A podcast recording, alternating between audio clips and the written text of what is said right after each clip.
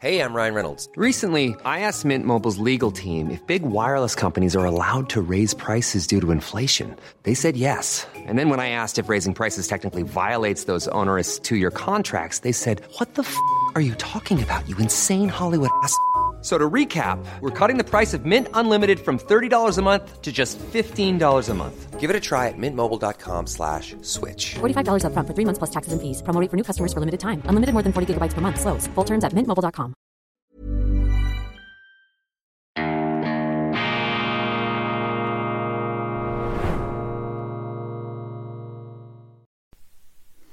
Grüezi miteinander, ganz herzlich willkommen, meine sehr verehrten Damen und Herren, liebe Freunde, zur schweizerischen Ausgabe von Weltwoche Daily, die andere Sicht, unabhängig, kritisch, unerschütterlich, von Zuversicht beseelt, auch an diesem Freitag, dem 27. Januar 2023, unsere Fähigkeit, zum Optimismus, zum äh, qualifizierten Weltvertrauen wird dieser Tage arg strapaziert aufgrund der für mich immer eklatanter zutage tretenden, geradezu kollektiven Unfähigkeit der politischen Führung im Westen, die schlafwandelnd in einen dritten Weltkrieg hineinzustolpern scheint, ohne es zu merken. Und das, was das Ganze so gefährlich macht, ist der Selbstbetrug, der dabei stattzufinden scheint, allen voran auch in unseren Medien.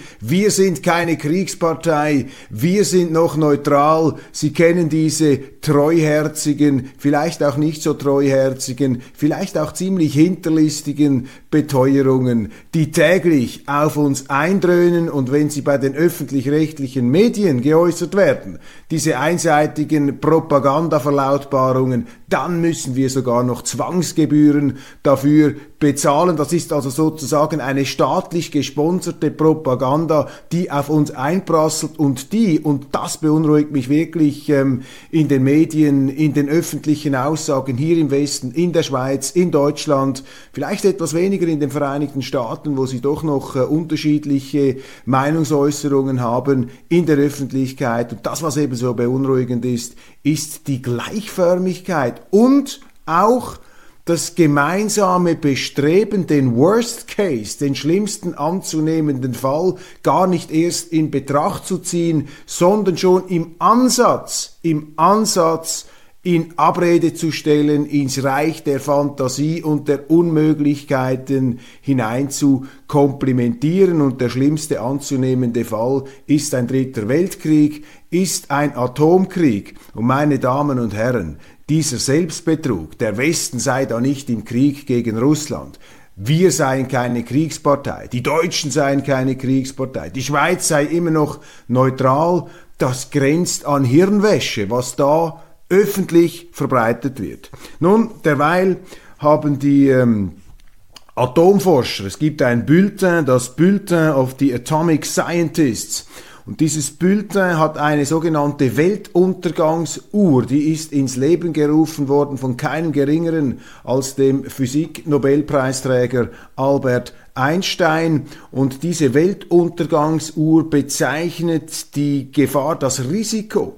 eines weltweiten Atomkriegs, eines Atomkriegs, der heute, falls er denn einträte, mit viel vernichtenderen Waffen ausgetragen würde als jemals in der Geschichte. Und die Politiker, die heute am Ruder sind, die haben überhaupt keine Erfahrung in solchen ähm, Dingen. Sie ähm, eskalieren, sie marschieren voran, sie reden sich in einen Siegestaumel hinein und blenden komplett aus, dass sie es auf der russischen Seite mit der größten Atommacht dieser Erde zu tun haben, die sich belagert, bedroht und herausgefordert fühlt vor ihrer unmittelbaren Haustüre mit einer Ukraine, in die sich die äh, NATO in den letzten Jahren immer rabiater eingemischt hat, um die einzusacken, einzutopfen in ihr militärisches äh, Einfluss- und Machtgebiet. Das ist ähm, hier dieses Bulletin spricht von einer Gefahr von 90 Sekunden, das heißt, sie tragen die Weltuntergangsuhr so ein, dass mittlerweile der Zeiger 90 Sekunden vor 12 Uhr steht. Und so nahe war der Zeiger noch nie bei 12 Uhr. Bei 12 Uhr, das würde bedeuten, dass äh, die Lichter ausgehen, dass ein Atomkrieg stattfindet und noch nie in der Geschichte des 20. Jahrhunderts ist diese Uhr auf 90 Sekunden vor 12 gestellt worden. Nun, diese Weltuntergangsuhr ist auch kein Orakel von Delphi, ist auch keine Kristallkugel, aber es ist ein Symptom, es ist ein Indiz, dass die Leute, die von Berufswegen am besten Bescheid wissen über die Zerstörungskraft und deshalb vielleicht einen akuteren Sinn für diese Risiken haben, dass sie mit dieser Alarmsirene die Welt aufrütteln wollen. Und mein Verdacht ist, meine Beobachtung ist, dass die Welt nicht hören will, ganz im Gegenteil, auch in der Schweiz, nicht nur in Deutschland, wo es geheißen hat, nie wieder Krieg. Und heute geht der Krieg von Deutschland aus mit Panzerlieferungen, wo es geheißen hat, nur Helme und jetzt liefern sie Panzer, schwere Waffen. Da sehen Sie einmal, auf was für einer abschüssigen Bahn die angelangt sind. Die Deutschen möglicherweise in einem flagranten Verstoß gegen ihre eigenen Gesetze. Ich komme dann in der internationalen Ausgabe darauf. Aber auch in der Schweiz sind wir auf der schiefen Ebene ähm, angekommen, längst angekommen. Wir rutschen ab, immer tiefer in diesen Krieg. Wir sind im Begriff, alles über Bord zu werfen, was die Schweiz in den letzten Jahrhunderten hochgehalten hat. Mischt euch nicht in fremde Händel ein, neutral bleiben, strikte Gleichbehandlung aller Kriegsparteien. Erst dann, wenn man selber angegriffen wird, kann man in der Schweiz die Neutralität überwinden. Unsere Medien, unsere Politiker versuchen uns einzureden, auch bürgerliche Politiker, meine Damen und Herren, versuchen uns einzureden, dass wir angegriffen worden sein, dass unsere Rechtsordnung, dass unsere Werte angegriffen worden seien in der Ukraine, das ist ein kompletter Unsinn, meine Damen und Herren. Das stimmt einfach nicht, das ist falsch, aber es wird wiederholt, es wird nachgebetet, es wird auch von intelligenten Menschen, die ich persönlich zum Teil sogar sehr gut kenne, nachgebetet und man merkt, wenn man mit ihnen darüber reden will,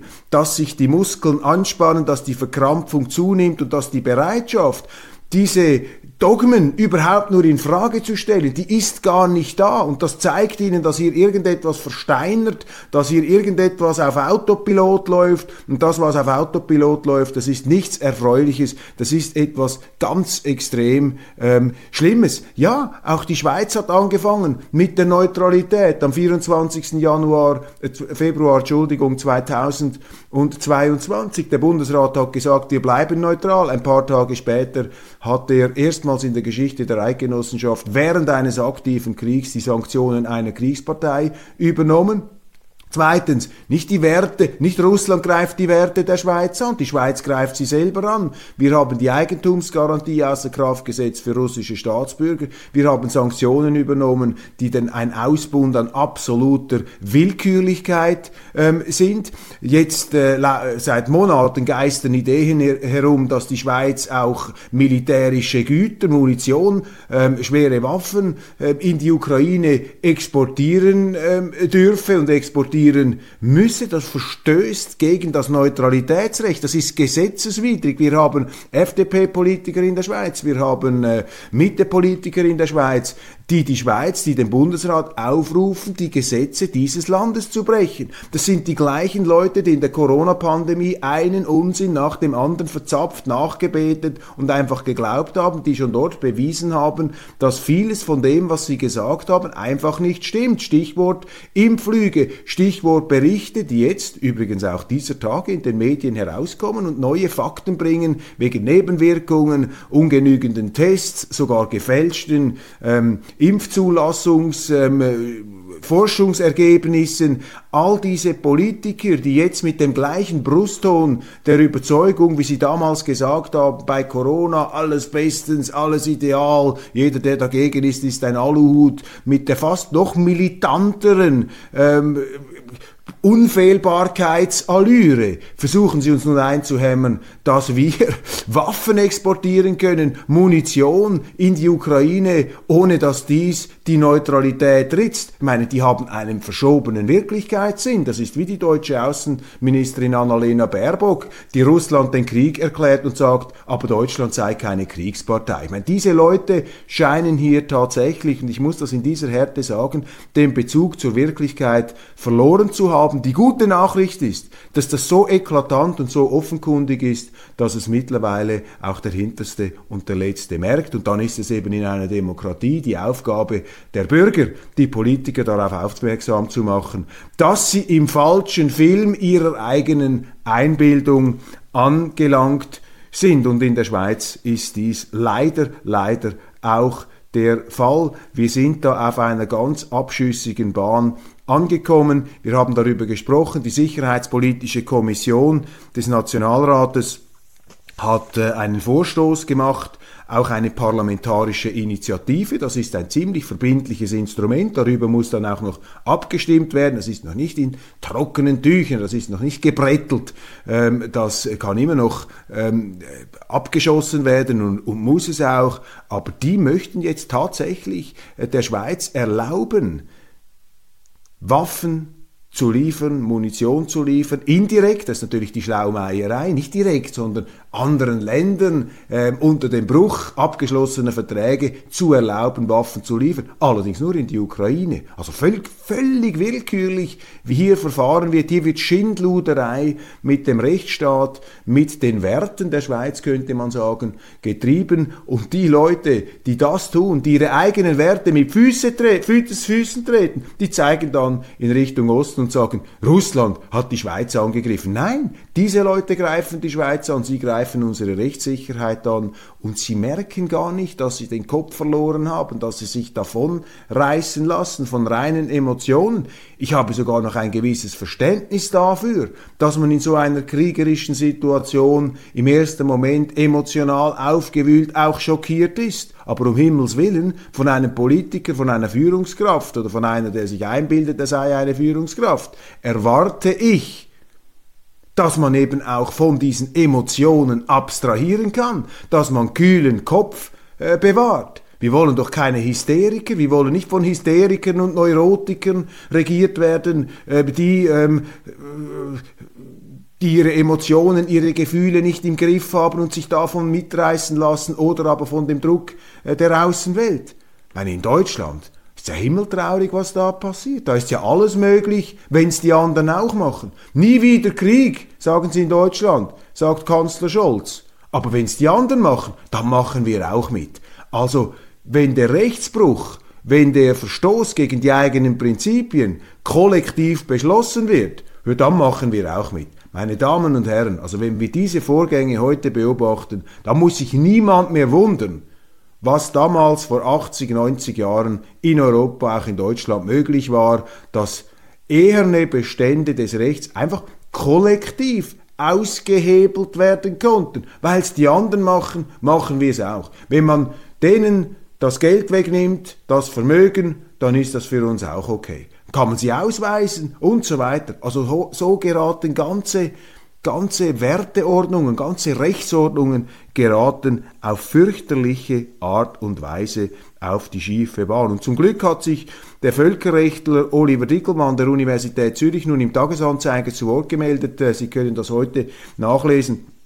Und da sagt er, dass diese Waffenexportbeschlüsse jetzt da des Sicherheitspolitischen Kommission des Nationalrates, die seien mehr als heikel, denn dies verstoße gegen das Neutralitätsrecht. Das Neutralitätsrecht, das ist der ganz harte Kern der schweizerischen Neutralität. Dieses Neutralitätsrecht verbietet der Schweiz die Teilnahme ähm, an fremden Konflikten, das Liefern von Waffen. Wenn man Waffen liefert, muss man an beide Seiten liefern. Die Gleichbehandlung aller Kriegsparteien ist da gesetzlich verankert und dieser Beschluss der Sicherheitspolitischen Kommission verstoße ganz klar gegen das Neutralitätsrecht.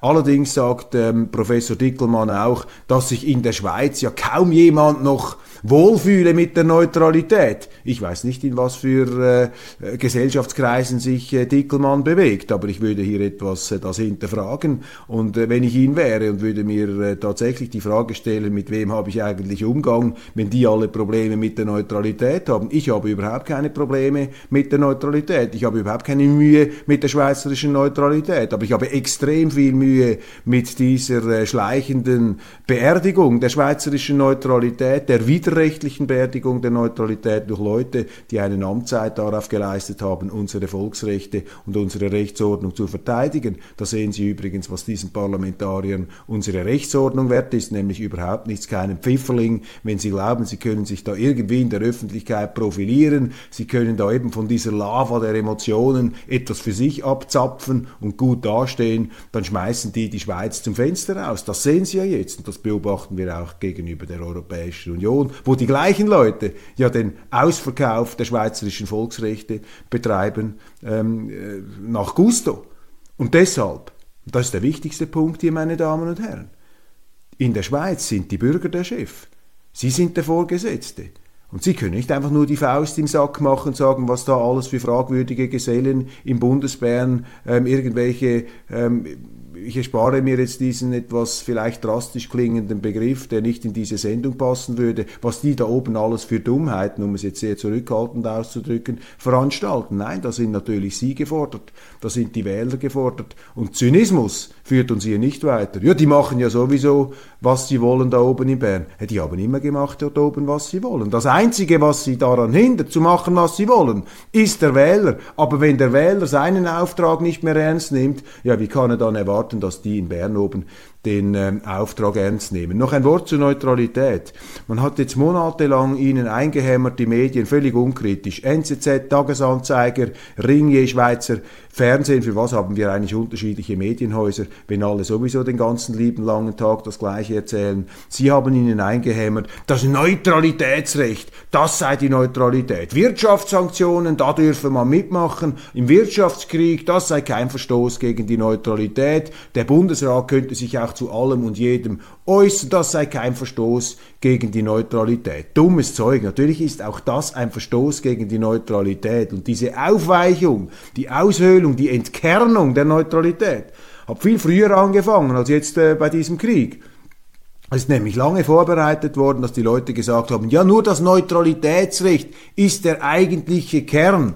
Aber der Diplomat Paul Wittmer, eine herausragende Persönlichkeit, der schweizerischen Außenpolitik, auch ein begnadeter Intellektueller und Buchautor, hat schon vor vielen Jahren darauf hingewiesen, dass man die, wer, die, wer die Neutralität auf das reine Neutralitätsrecht beschränkt, das hat er schon vor fast 20 Jahren geschrieben, der höhle die Neutralität aus, der schaffe sie ab, scheibchenweise meine Damen und Herren. Und genau das ist jetzt passiert und Sie sehen, dass man dann eben auch nicht davor zurückschreckt, den sogenannten harten Kern, die gleichen Leute, die gesagt haben, das ist der harte, unberührbare Kern der Neutralität, und damit haben sie die Neutralität bereits ausgehöhlt, die höhlen sie eben weiter aus. Wenn sie einmal anfangen, die Werte verlottern zu lassen, das Recht nicht mehr ernst zu nehmen, dann sind sie nicht mehr in einem demokratischen Rechtsstaat, sondern in einem moraldespotischen Unrechtsstaat, in einer Art Moraldespotie,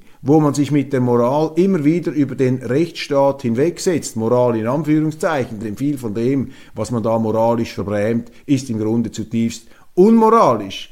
Und bleiben wir doch gleich einmal bei diesen Leuten, die da die Schweizer Rechtsordnung aufweichen. Die sind zum Beispiel dafür, dass der Bundesrat in der Außenpolitik alles kommentiert. Wenn irgendwo in der dritten Welt oder in Israel oder irgend sonst etwas ähm, ein Vorgang zu beobachten ist, den man aus schweizerischer Sicht, aus subjektiver Sicht vielleicht kritisiert, vor allem wenn man auf der linken Seite steht, dann ist man ja sowieso chronisch gegen Israel, dann fordern sie den Bundesrat auf, das zu kritisieren. Wenn die Israeli zum Beispiel irgendetwas machen, um sich militärisch oder polizeilich zu verteidigen gegen Terrorismus, dann wird dieser Staat kritisiert und auch der Bundesrat kritisiert das oder neuerdings im UNO-Sicherheitsrat, ich habe davon gesprochen, die Chefdiplomatin dort, Frau Beriswil, hat den Israeli die Leviten gelesen, weil ihr Sicherheitsminister auf dem Tempelberg ähm, unterwegs war. Keine Ahnung, was die Schweiz jetzt da zu sagen und zu melden hat, aber da mischen sie sich ein. Aber wissen Sie, wo der Bundesrat gar nichts sagt?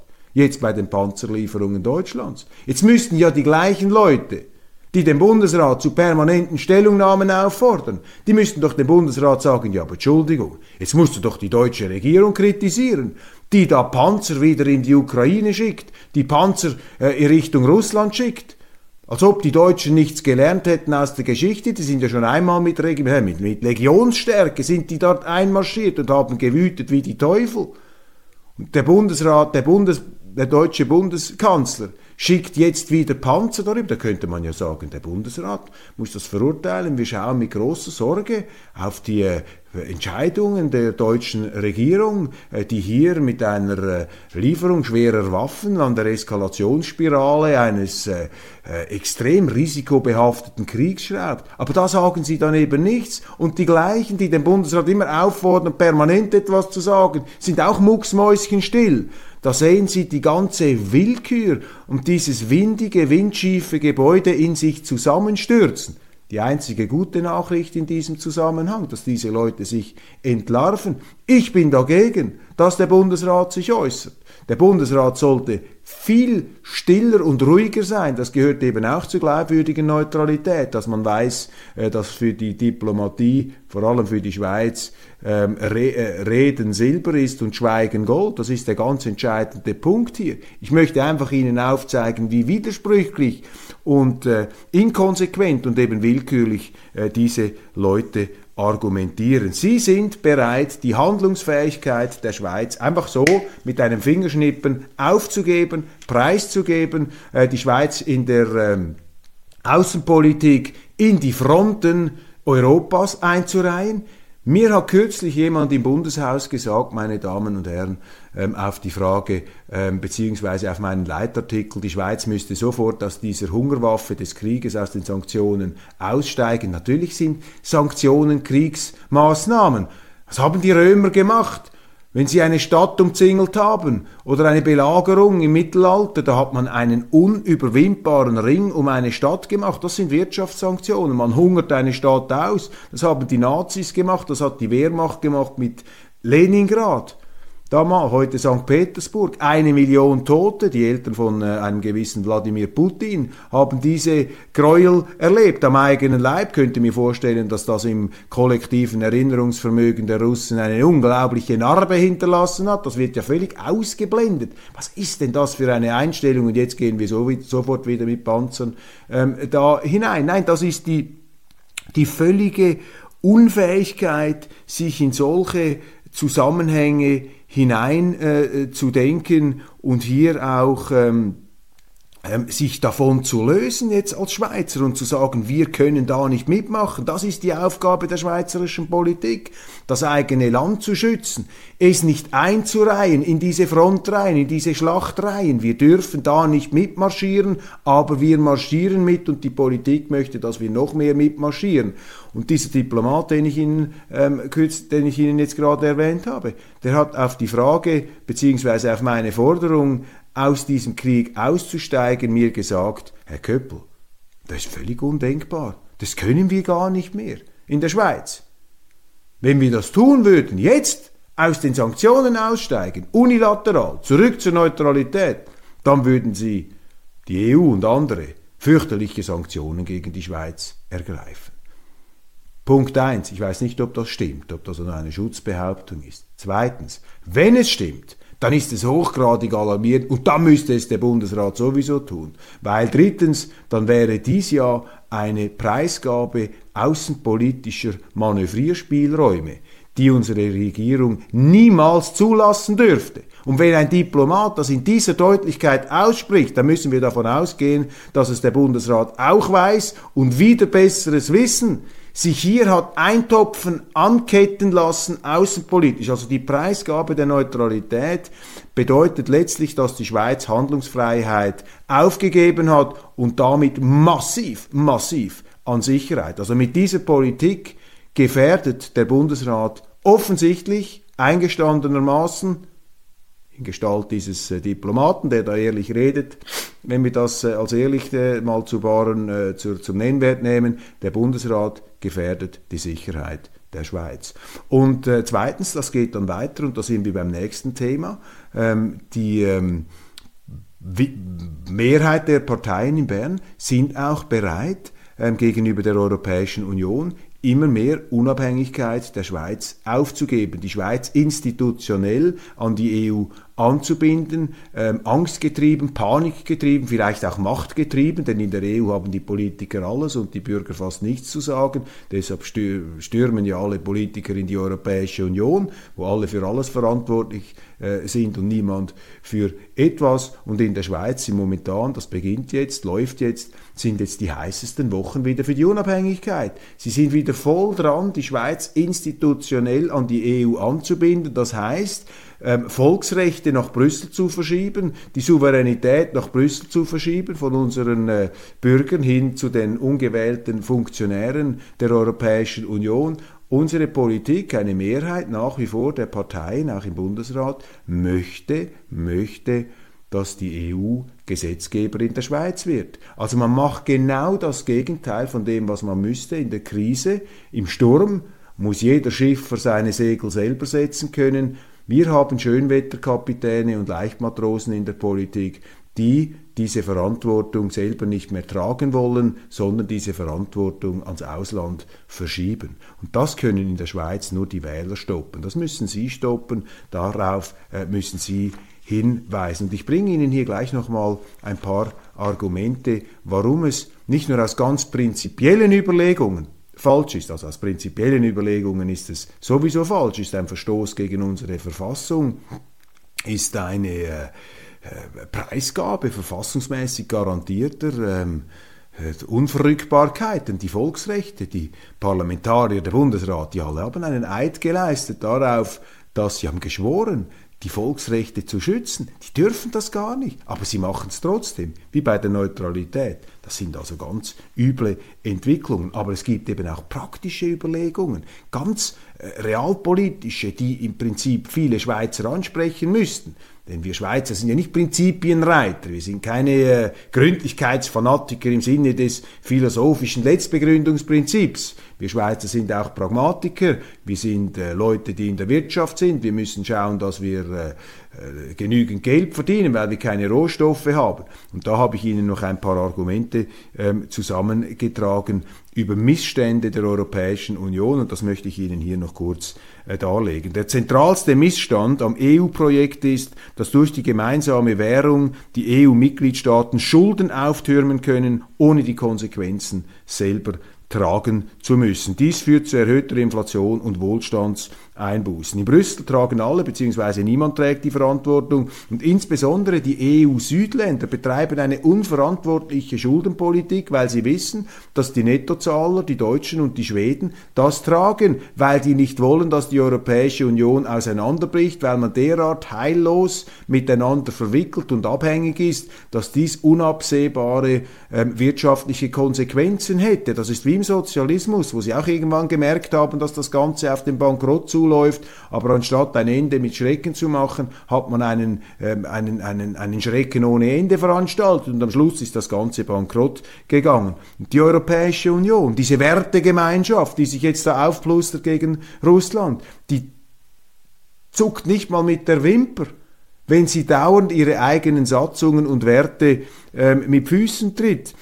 Das Abkommen von Maastricht sieht eine maximale Schuldengrenze von 60 Prozent des Bruttoinlandprodukts vor.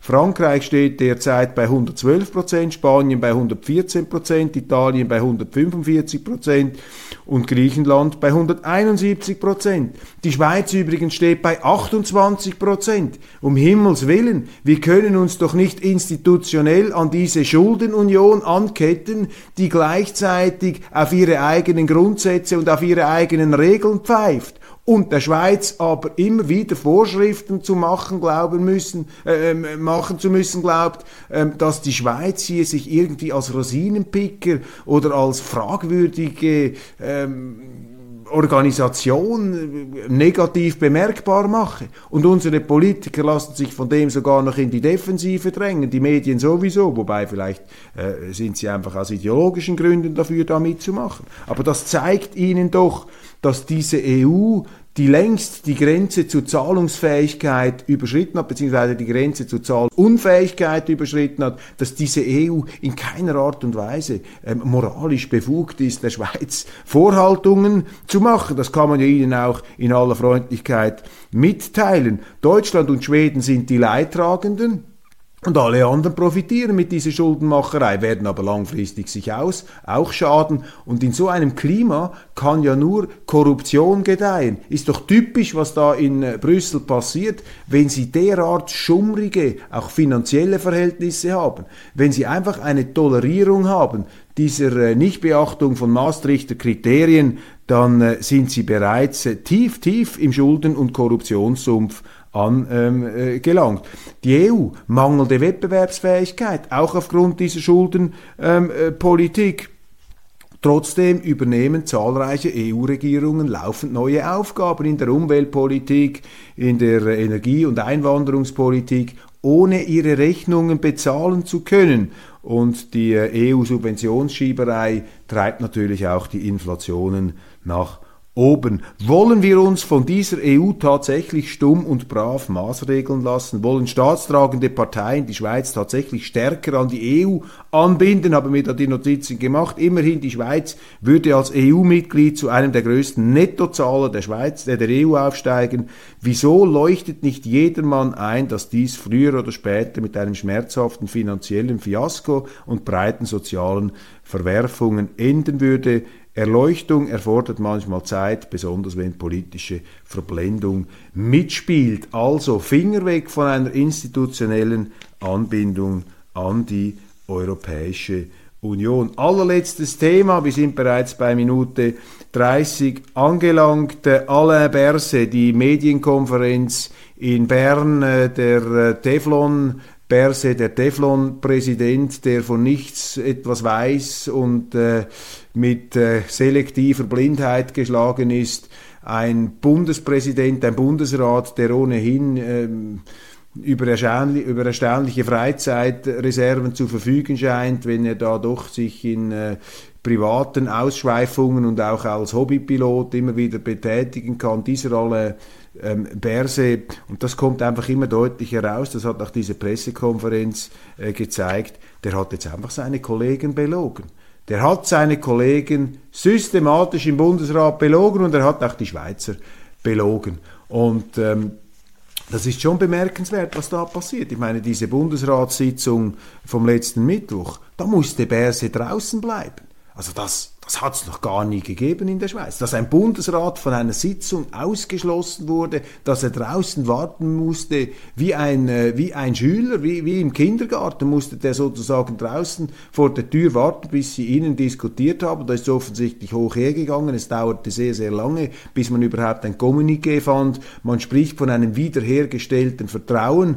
Ähm, offensichtlich war das Vertrauen zerrüttet, was natürlich die Frage aufwirft, ob ein zerrüttetes Vertrauen mit einer einzigen Sitzung wiederhergestellt werden kann. Dieses Vertrauen kann gar nicht hergestellt sein. Alain Berset, ähm, wenn er nichts wusste, hat er den Laden nicht im, im Griff und wenn er etwas gewusst hat und er hat etwas gewusst, das dokumentieren die E-Mails, dann ist er einfach ein Lügner. Und da muss man sich die Frage stellen, ob so jemand charakterlich geeignet ist, äh, Präsident der Schweizerischen Eidgenossenschaft zu sein, wo ja doch die Bundesräte speziell ausgewählt werden, angeblich nach ihrer äh, übergeordneten Integrität, nach ihrer Kollegialität, nach ihrer Teamfähigkeit. Das ist doch das Gegenteil von Teamfähigkeit, Kollegialität und Integrität, was hier äh, der Bundespräsident vorgeführt hat. In dieser ganzen Pandemie übrigens, auch im Umgang mit dieser Geliebten, die ja da mit einem Rollkommando der Schweizer schweizerischen äh, Spezialkräfte der Polizei äh, hat ähm, in die Zange nehmen lassen. Dann diese ganzen äh, Windigkeiten im Zusammenhang mit seinen Flugeskapaden in Frankreich. Auch das, man kann diesem Mann nicht trauen. Und jetzt behauptet er, er habe nicht gewusst, dass sein engster Mitarbeiter mutmaßlich eine systematische Amtsgeheimnisverletzung begangen habe. Die werden dann aber auch vom Rechtsstaat, dieser Herr Lauener da, sein Kommunikationsberater, die werden dann vom schweizerischen Rechtsstaat mit den Samthandschuhen angepackt. Heute meldet der Tagesanzeiger, dass Peter Marti, der Sonderermittler, einen Antrag gestellt habe auf U-Haft bei Lauener, ähm, weil dieser mit seinen Corona-Indiskretionen gegen die verfassungsmäßige Ordnung der Schweizerischen Eidgenossenschaft verstoßen habe, denn mit diesen Indiskretionen sei versucht worden, durch Berse und Launer die Entscheidungsfindung des Bundesrates zu beeinflussen. Natürlich haben sie das gemacht. Das war die Absicht, das war das Motiv und entsprechend haben sie auch gehandelt. Aber äh, die entsprechende Kammer des Zürcher Bezirksgerichts hat diese Anträge des Sonderermittlers abgelehnt und man hat gesagt, das machen wir nicht. Nun mag es juristische Gründe dafür äh, geben, dass das so, so läuft, aber man hat den Eindruck, den begründeten Eindruck, dass hier die ähm, Exponenten des Staates pfleglicher behandelt werden, als wenn wir äh, ein Problem haben, sei es eine Park, äh, ein Parkvergehen oder eine Geschwindigkeitsbuße, da kennen Sie überhaupt kein Pardon beim Staat. Und das ist natürlich auch eine ganz gefährliche Sache. Außerdem meldet der Tagesanzeiger, dass der besagte Herr Lauener, also der Kommunikationschef, der ehemalige von Herrn Berse, dass äh, der ähm, während der heißen Corona-Zeit, zweite Welle, äh, seiner Frau beim Wahlkampf geholfen habe, mit äh, ungezählten E-Mails und Kontakten. Also auch er offensichtlich der engste Stabsmitarbeiter Berses, bezahlt von der Schweizerischen Eidgenossenschaft, konnte in seiner Arbeitszeit die eigene Frau im Wahlkampf unterstützen. Ich meine, das ist Korruption. Das ist nicht einfach nur, das ist einfach nur Kavaliersdelikte. Das ist ein Korruptionssumpf. Und jetzt haben sie ja diese GPK, diese Sondersubkommission installiert. Und da kann ich Ihnen jetzt schon sagen, was herauskommen wird. Nichts. Denn die haben einen ganz folgenschweren Entscheid getroffen der äh, untergegangen ist, der in den Medien gar nicht kommentiert wurde. Sie haben nämlich gesagt, wir untersuchen alle Bundesräte, nicht nur Herrn Berse, wir untersuchen alle.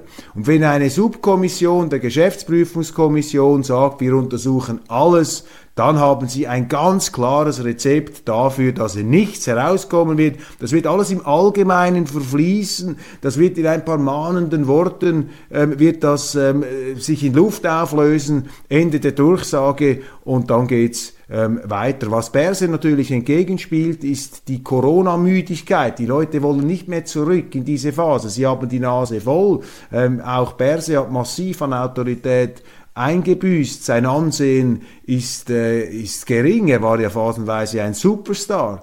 Aber ob hier noch der Wille da ist, in dieses Kapitel einzusteigen, das noch einmal aufzurollen, das glaube ich nicht. Aber was klar ist, Alain Berset hat sich disqualifiziert als Bundesrat, als Bundespräsidentin, als Führungskraft. Und als Repräsentant eines Landes in stürmischer Zeit brauchen sie zwei Eigenschaften. In jeder Führungsposition brauchen Sie zwei Eigenschaften. Zwingend. Kompetenz und Integrität. Kompetenz, da wird jeder seine Meinung haben, aber hier geht es um die Integrität. Hier geht es darum, mit welchen Methoden jemand arbeitet. Und Kollegialitätsprinzip, Transparenzprinzip, ganz wichtige Grundsätze. Das ist quasi das primäre Selektionskriterium ähm, äh, bei der Auswahl eines Bundesrates. Das ist hier einfach in Bausch und Bogen versenkt worden, meine Damen und Herren. Wir sind äh, gespannt.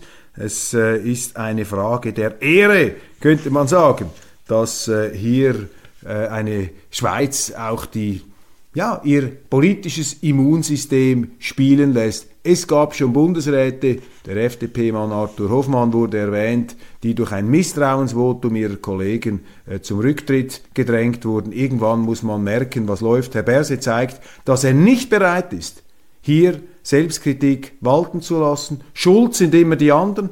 Kein Sinn für Verantwortung. Eine miserable eine himmeltraurige Führungsperson. Man muss das leider in dieser ganzen Deutlichkeit sagen. Und ich bin kein Fan von Rücktrittsforderungen, meine Damen und Herren. Wissen Sie, Rücktritte. Sie fordern den Rücktritt in der Politik und dann kommt ein neuer Politiker oder eine neue Politikerin und dann sehnen Sie sich schon wieder nach dem Alten zurück, weil der Neue auch nicht die Erwartungen erfüllt. Zum Glück in der Schweiz hängt das Wohl unseres Landes nicht von den Politikern ab, sonst wäre es finster. Dies, meine Damen und Herren, meine Schlussbemerkung des Weltwoche Daily Schweiz. Ich darf Ihnen ein wunderschönes Wochenende wünschen und äh, freue mich, wenn Sie am Montag wieder dabei sind. Es äh, sind interessante ähm, Themen interessante Zeiten, auch trübe, auch trübsinnige Zeiten. Lassen Sie sich da nicht runterziehen. Äh, die Menschen, die Schweizer haben immer schon Finsternisse und äh, ja, unerfreuliche Perioden erlebt. Da muss man, äh, ja, da muss man einfach äh, wieder äh, seine inneren Kräfte entdecken. Man muss äh, diese Herausforderungen packen. Es gibt nichts anderes. Und im Sturm muss jeder Schiffer sein Segel selber setzen können. Handlungsfähigkeit, wichtig, die Schweiz muss sich entfesseln. Wir müssen selber wieder unsere Probleme lösen können, aufhören mit dem Neutralitätsbruch, aufhören mit dieser sklavischen Unterwerfung unter eine Europäische Union, die ihre Geschäfte und ihre Regeln nicht im Griff hat. Vielen Dank, alles Gute.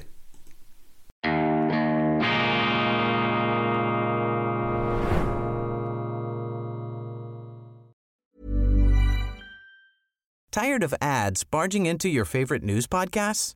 Good news. Ad-free listening is available on Amazon Music. For all the music plus top podcasts included with your Prime membership. Stay up to date on everything newsworthy by downloading the Amazon Music app for free or go to amazon.com slash news ad free. That's amazon.com slash news ad free to catch up on the latest episodes without the ads.